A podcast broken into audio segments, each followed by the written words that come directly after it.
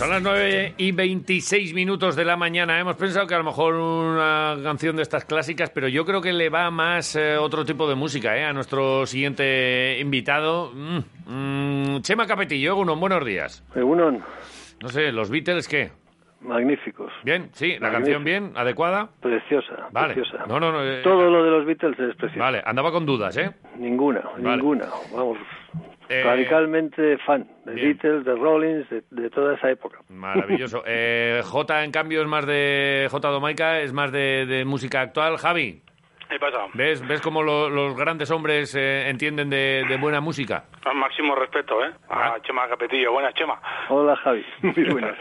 Oye, eh, sí, que música buena, Vale. pero aquí actualizarse o morir, ¿eh? Ya, ya sé cómo Esto no puede ser, ¿no? Pero- No podemos vivir siempre del pasado. Sí, pero si, si hubiese algo de, de música buena con lo que sustituir, pues igual sí, pero, pero bueno. Oye, Eh, en la variedad está el gusto, dice. Vale, bueno, eh, vamos, vamos a, a centrarnos en, en Chema, que para un día... Oye, ¿sabes que, que tenía a Chema previsto como uno de los invitados sorpresa para ti, eh, Jota? Ah, pues lo hubiese sacado el segundo, ¿eh? Sí, ¿por qué? ¿Por la voz? Es inconfundible. Sí. Es inconfundible, Chema.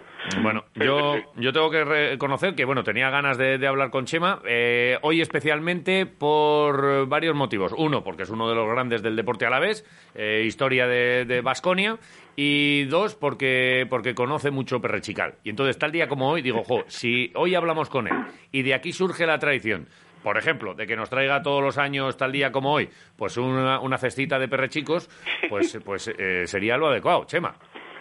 Bueno, eso, oye, es que ahora no se puede salir, ya sabes que Ya estamos sé, confinados. no, pero no hablo no para este año. Digo para instaurar este año la tradición ya de aquí eh, en próximas temporadas.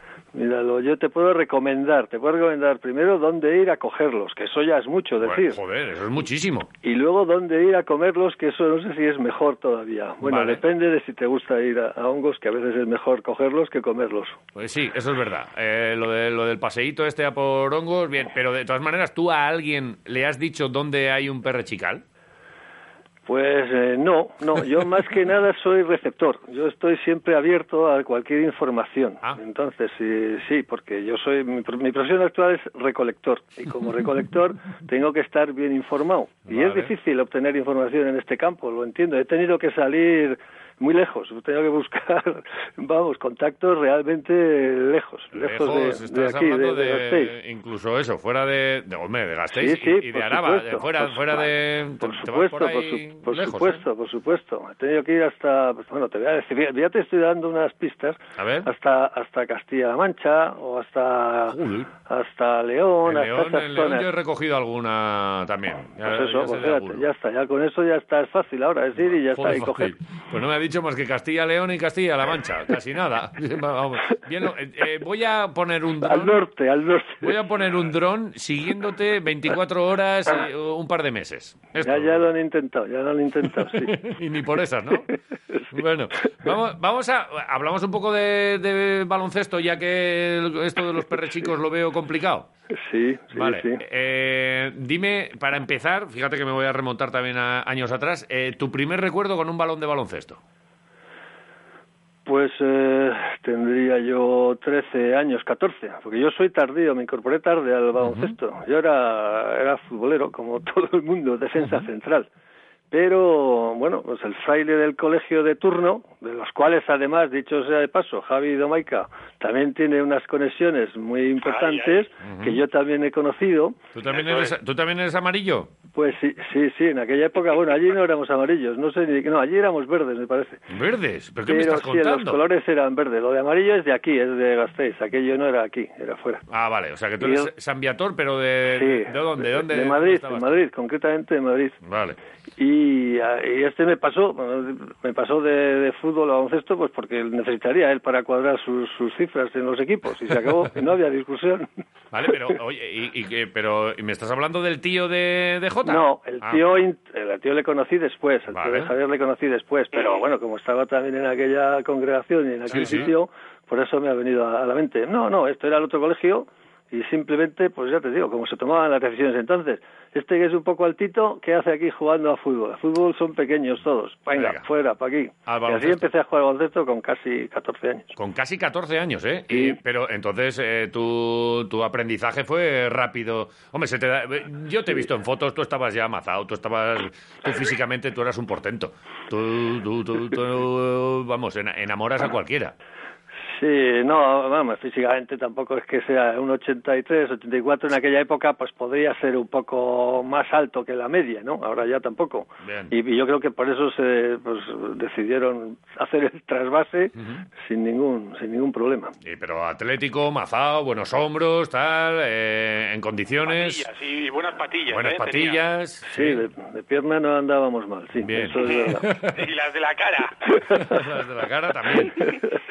y oye, ¿y, y, cómo de, un futbolista a, un chaval que le dice el fraile de turno, oye tú, al equipo de básquet, haces carrera y te conviertes pues casi en profesional de esto? Sí, bueno, sí, realmente en aquella época ya casi pues, se podía decir, ahora se puede decir que éramos profesionales. Entonces teníamos que andar, me refiero ya a la etapa de venir aquí, pues, eso fue en el colegio, del colegio pasé a estudiantes, Estuve dos años en Estudiantes, ya lo que era Primera División Nacional, y de, aquí, de allí al CAS, ¿no? Pues aquella ya pues era semi o profesional, porque realmente era profesional. Otra cosa es que entonces el baloncesto como tal, como deporte, no estaba todavía el bien visto así o, legalmente considerado y éramos lo que se llamaba, ¿cómo era? Profesional marrón, o deportista marrón, que quería decir que no eras ni profesional ni amateur, pero bueno, era un intermedio, ¿no? Y luego ya de ahí a Victoria, sí, aquí, luego Bilbao y luego vuelta a Victoria. y ahí se acaba el ciclo. Déjame que antes de, entrar en, Victoria eh, hablemos de aquella etapa en estudiantes donde incluso fuiste galán de, de cine. Sí, bueno, esa es una de mis múltiples actividades, sí, es que he tenido... Joder, no, no, pero... Aparte, eh, aparte, de aparte de recolector, también... Actor. De joven también me dediqué a eso. ¿Saliste o no saliste en una película de éxito? claro, claro, claro. la, familia y uno más, La familia y uno más, ni más ni menos, que es uno, uno de los grandes títulos del cine español, ¿eh? De Alberto Closas, efectivamente, sí. ahí hicimos, con el esto hicimos, pues Vicente Ramos, ahí hacia Reneses, Emilio Segura, y yo hicimos hicimos, varias escenas, no te pienses. ¿eh? la más clásica es la del autobús, ¿no? La del autobús es la despedida, la despedida al, novio de, la chica, que era la, hermana de uno de nosotros, pues era, y el novio que se iba, que se volvía a Barcelona, pues había que ir a despedirle. Allí, y allí nos hicieron varias tomas, sí. Y bueno, y jugando a baloncesto también aparecíais, no solo con la... Sí, sí, el que metía, porque el chaval aquel era un inútil total para meterla, lógicamente. No era su tema, su trabajo. Eh, Entonces los que tirábamos a canasta éramos Vicente y yo. Tirábamos, cogía la cámara como tirabas al tablero, pum, pum, pum, pum, pum, pum. Y luego se la adjudicaban al chaval. Hombre, no, eso está, eso está muy feo, hombre. Las canastas de uno tenías que... Pero tú además tenías pinta de galán. Tú podías haber hecho carrera en el cine. Sí, sí, ya me propusieron, pero tampoco era una... No, prefería el deporte, prefería jugar, sí. Dijiste, nada, yo me voy a Vitoria y a, y a, seguir con el, con el baloncesto. Entonces, vienes aquí y, y lo mismo, erais eh, profesionales, obviamente estamos hablando de otras cifras, eh, tú multimillonario, Cristiano Ronaldo eh, gana una cosa, Chema Capetillo en aquellos años, ¿de qué años estamos hablando, más o menos? El año exactamente 66, 67. 66. No te, no te ha dado para la mansión ni estas cosas, ¿no? Bueno, eh, no me quejo, no me quejo. En aquella época el CAS era la surge en el 66 precisamente, bueno, surge un año antes en lo que era eh, en segunda división, que recoge, digamos, aquel equipo también mítico de, dirigido por Javier Añúa, que era el Phillies, y ese equipo traen dos americanos, traen a Pepe Lasso, a Ángel Serrano y a José Luis Lázaro, y ese equipo sube de segunda a, a primera de una forma meteórica. Y es cuando venimos, pues, un grupo de gente, como Jesús Iradier, o Adolfo Benito, Carlos Luquero, y yo venimos el, eh, allá a lo que es jugar la, primera división, ¿no? Y el CAS entonces era, se plantea como una alternativa real a lo que era Madrid y, Barcelona en aquella época, 66, 67. Y además con un concepto, yo creo, con una persona que fue un, un visionario en ese sentido, que era Luis Kenner, el, el, gran patrón de CAS. El CAS era un equipo ya de ciclismo reconocido a nivel mundial. Era el mejor equipo como, como grupo a nivel mundial de, de profesional. Y querían, ah, digamos, entrar en el terreno del baloncesto pues para para hacer más un espectro mayor de, venta de sus productos, ¿no? Y por eso yo creo que dieron ese salto. Y el concepto era como muy profesional, lo que luego se ha visto 20 o 30 años después que era el, camino a seguir. Jota, que estás ahí calladico, ¿quieres eh, tirar alguna pregunta de lo que quieras, eh? del cine, del caso? Yo, yo me he quedado un poco ahí anclado en el tema de la propuesta del cine. ¿Qué te propusieron exactamente? ¿Cuándo fue y por qué? ¿Qué vieron en ti? No, pues ya te digo, es que yo sabía que Alberto Cosas se había interesado. Había dicho, este chico me complementa, me complementa muy bien. Y entonces me ofrecía, la que yo entonces estaba también, yo estaba estudiando una carrera universitaria, entonces tenía esto y no, no quería yo diversificar más. Aquello era para mí un divertimento sin mayor trascendencia. Para una actividad eh, ya aparte con el, con el equipo, ¿no? Que siempre vienen bien para, para sumar. Eh, y luego otra cosa, que estamos aquí hablando muchos días, el tema de la vestimenta. Eh, ¿Qué recuerdas tú de, la ropa, las botas, pantalones? ¿Qué recuerdas de aquello? Yo he sido también un poco, no sé, muy fan, no, no, me voy a autodenominar como fanático, pero como muy fan, o me ha gustado mucho también el tema ese de la ropa. Pues, en los equipos en los que yo he estado, y en los que tenía alguna ascendiente, que tampoco ha sido muchos, hablo desde chavales hasta uno mayor, pues siempre me ha sido un terreno en el cual me, me he involucrado, ¿no? Y, hombre, hablando de ropa, yo puedo decir, sin temor a equivocarme, que en mi carrera, digamos, deportiva, que es esa, estudiantes, CAS, Águilas y Vascoña, eh, la mejor de todas fue la del CAS, porque el CAS, como era un equipo con medios económicos, y ya os he dicho antes, con una visión muy empresarial de lo que era aplicar al deporte, digamos, la estrategia de empresa, estos, la ropa que nos trajeron, tuvimos un entrenador que tú recordarás, Javi, porque Igual Iván, Iván es que es de los Marias, igual tampoco los Marias tenían una cultura de esto, de, este tipo de cosas. estás hablando si os ganábamos siempre, pero de Bueno, luego, te contaré yo más cosas. Pero, tú, Javi, te acordarás que tuvimos un entrenador en el caso que se llama Lester Lane, que murió, que fue un, jugador magnífico de la, de la selección de Estados Unidos en Roma, bueno, una, una leyenda. Y ese entrenador pues nos facilitó el traer la ropa directa de Estados Unidos. Teníamos ropa de la NBA, ahí nos trajeron la ropa eh, esa ropa, claro, poco a poco fue volando, volando, que ni te digo, más que los chicos volaba aquello. Pero esa yo creo que fue la mejor. Y luego está el tema de la ropa, ropa también, que también por otros eh, sentidos fue lo de aquí con Vascoña, ¿no? El tema de, de cambiar los colores de Vascoña, que eran mm, azul y grana, a, a, blanco, verde y rojo, ese también fue otro episodio también, bueno, importante. O sea que eh, esparadrapo los pezones no te has tenido que poner nunca, ¿no? Porque mi caso sí. Yo no, no, yo... me he tenido que poner esparadrapo los pezones para que sí, sí. Pues hablando de Vascoña, un jugador que tuvimos un año en americano que era Biff, Biff Doyle, este sí llevaba, siempre se tenía que poner algo ahí, sí, porque le rozaba la ropa, sí. Porque, eso, porque son muy delicados. J era un tío también delicado, eh, esa apariencia de oso, pero luego pues no, no, no sabían sufrir.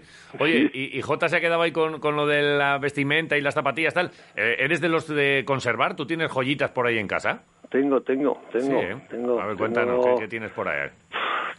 Tengo de todo. Eso, esa, lo más indicado sería mi señora, la que te lo contaría. la artista, ¿no? Que es la que lo sufre y le da esto que ve que hay muchos eh, cajones llenos de camisetas, de zapatillas, las Converse, las Converse iniciales, aquellas. Eso, eso es una, una leyenda. Yo he tenido otras que eran mito, que también fue una leyenda, que me duraron bastante. ¿no? Yo soy bastante cuidadoso con esas cosas y todavía las tengo. Tengo alguna camiseta de la selección junior, tengo bueno, tengo, del CAS es de lo que menos tengo, porque ya te digo que es que volaba, pero es que volaba entre nosotros también, o sea, aquello era una cosa que tenías que tener un cuidado y, luego tengo más recientes, claro, desde Vascoña y eso. Mira, eh, tengo eh, aquí además delante mío una foto. La verdad es que, joder, que es que tienes un porte que, que enamora. El 26 de abril, o sea, ayer se cumplieron 40 años del primer partido de la selección de Euskadi de baloncesto eh, en suelo vasco, eh, marca eh, la, la, noticia, organizado por Sustrayak. Y, y, aquí estáis, unos cuantos a los que conocemos, y entre ellos tú, ¿tú guardas chándal o algún recuerdo de aquel primer partido? Tengo, sí, tengo varios recuerdos. Eh, de hecho, estuve ayer, eh, ya ya he visto el reportaje, eh, que, que a, raíz de, un trabajo excepcional de, Rubén Gazapo, que una vez más, una vez más, este chico es una cosa que habría que darle algún día el, valor que, merece. eh, y me puse a buscar y, tengo de vamos tengo busqué fotos y tengo yo tengo de, de esos partidos eso efectivamente se juegan dos partidos aquí uno aquí en, en Gasteiz y otro en Bilbao y luego se juegan dos en, en Cataluña uno en Vic y otro en Valls y yo tuve el no sé el honor el buen recuerdo de ser capitán de aquella selección en la cual efectivamente hay mucha gente muy conocida de aquí de Gasteiz, sobre todo, y de Vascoña, vinculada con Vascoña, incluso actualmente, ¿no?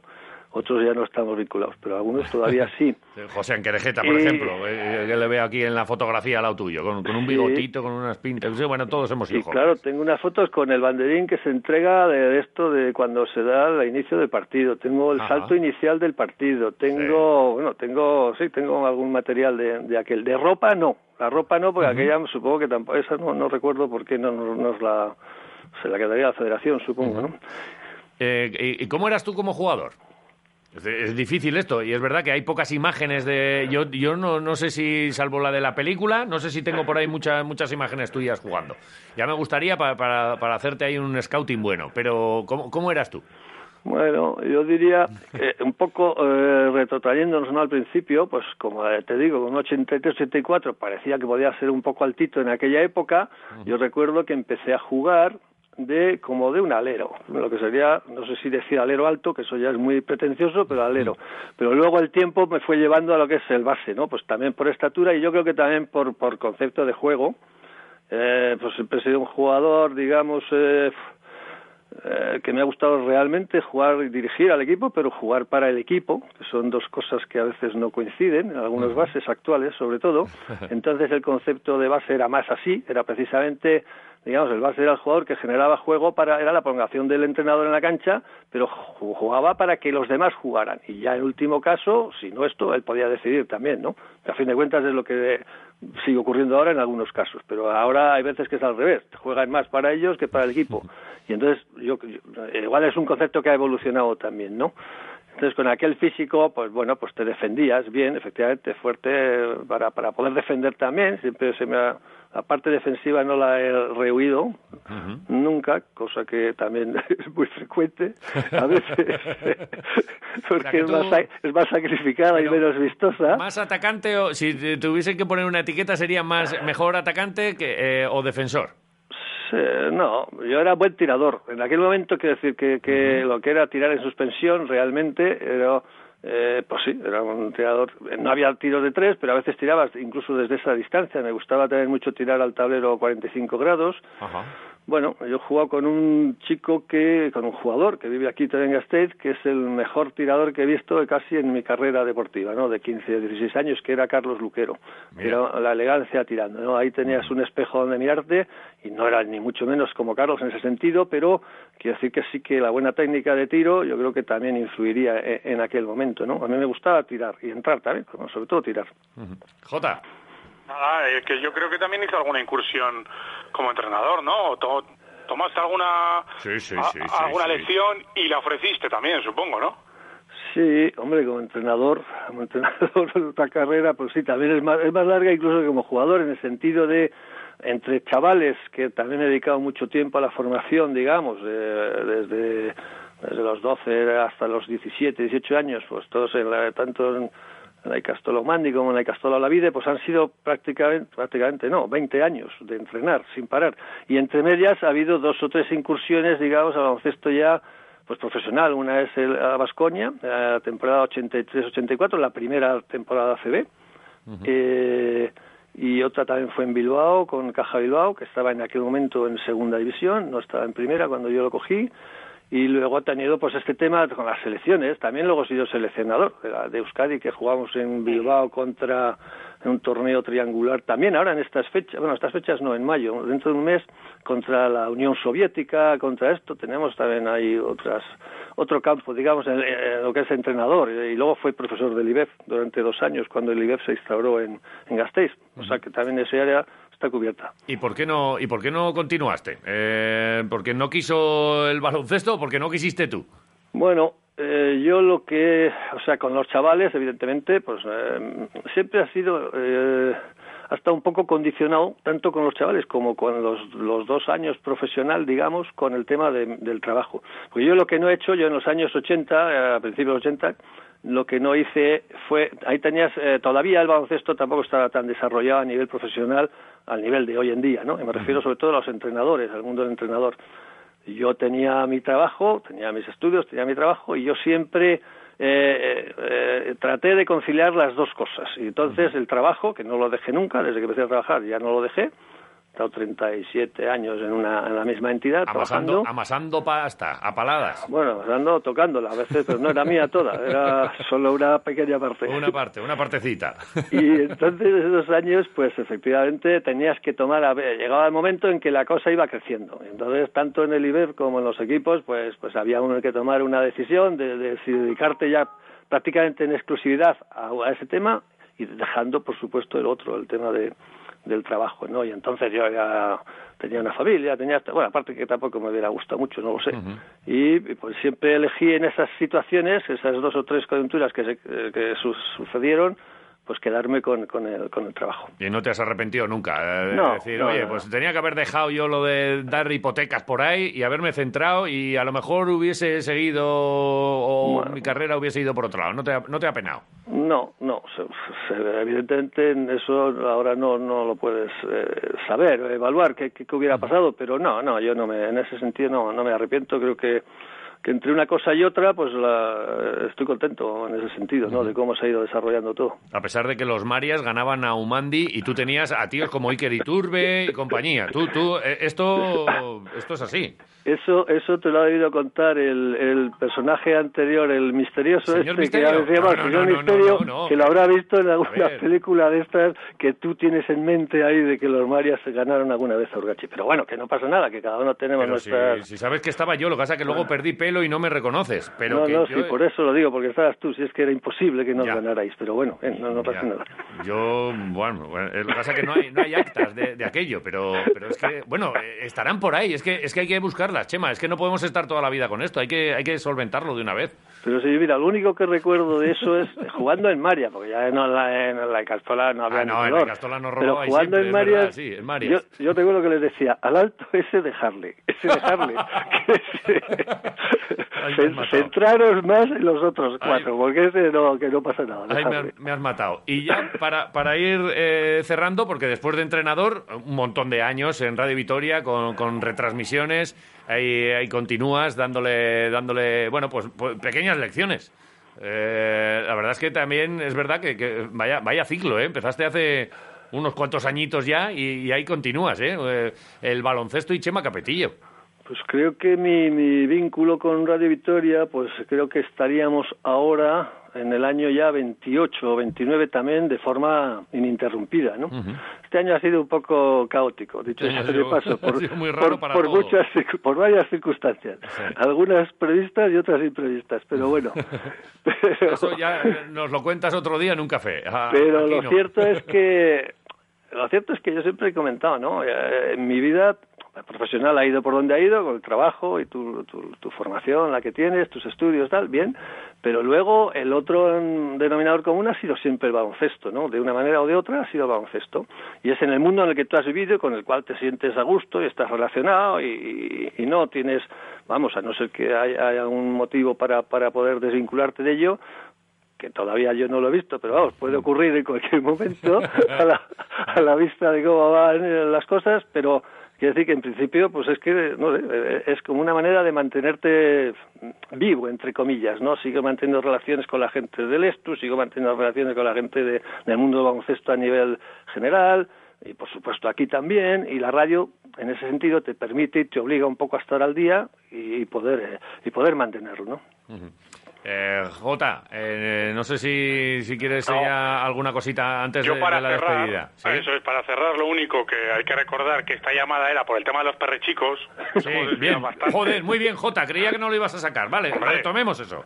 Pero ya, por último, simplemente comentarle. Eh, Chema, tú eres de recoger los, los cocinas también por aquello de, de cerrar el círculo y quedar. ¿Cómo no, te he entendido, Javi? Si los también. Si los cocino, sí, hombre, si es que el perro chico me, la, Bueno, ese tampoco es mi mundo, ¿eh? no voy a presumir de algo que no sé, el mundo de la cocina me refiero, conozco tres o cuatro cosas, pero los perrechicos, pues bueno, sí, se puede, se puede hacer. Hay, hay una manera de ponerlas que es, eh, la, ya os voy a dar otros secretos. esto, me va a costar a mí hoy. Eh, no, no os voy a decir cómo lo hago yo, voy a decir cómo lo hace Javi, Javi San Vicente, que es en San Vicente de Arana, hay un sitio que es la joya de la corona para poner los perrechicos, porque además son suyos, son, vamos, bueno, sí son suyos, realmente si vas allí son suyos, porque como te acerques te, te sale caro, ¿no? y te, te, ponen los perrechicos allí en, eh, en el Ovencum, que es el sitio donde hay, que, eso es un auténtico, y luego si tomas un poco de queso de San Vicente, pues ya ni te digo ya el homenaje que te pegas, o sea que ya tenéis una idea para salir, te llega hasta la frente, efectivamente. dice el refrán, o el dicho. sí, ya no sé si es refrán, pero efectivamente de tanto oírlo, será verdad, será verdad. San Vicente hasta la frente, vale, bien. Eh, oye, Chema, que mm, se, nos hace corto siempre una charlita contigo, tenemos que quedar en la, en la sociedad gastronómica. Eh, con, Humberto también, con Javi, y discutir un rato pues de, baloncesto, de, de, Dusko y de... Sí, sí, sí. Y habrá que tirar del hilo porque eh, yo creo, y mi padre seguro que me llama si está escuchando esto, y me dirá, Chema Capetillo me entrenó a mí. Porque habrá que tirar del hilo porque yo creo que en la época de Madrid, cuando igual Chema estaba jugando y hacía alguna incursión con algún chaval de formación, por ahí podría andar mi padre, ¿eh? ahí estaría, ahí estaría la cosa. Sí, también hice alguna cosilla ahí. Como eras el que jugabas fuera un poco y tal, pues bueno, pues al final igual el fraile te volvía a coger, te volvía a encasquetar a hacer esto o aquello y tú hacerlo sin novias. Ahí no había discusión, no hay como ahora, tanta discusión y tanta asamblea y tanta tontería. ahora era... Ah, lo que diga el fraile y se acabó. Y todo, el mundo, y todo el mundo hacía caso. Como para discutir, ibas a casa y todavía te, te daban, o sea, si discutías, o sea que no. Chema Capetillo, eh, nada, es un placer. Volveremos a charlar eh, dentro de, poco porque es que siempre, siempre es un placer. Hay siempre una sonrisa y baloncesto y gastronomía y muchas cosas a, su lado. Así que seguiremos en contacto. Chema, gracias por atendernos y buen día. Bueno, un abrazo. Agur, agur.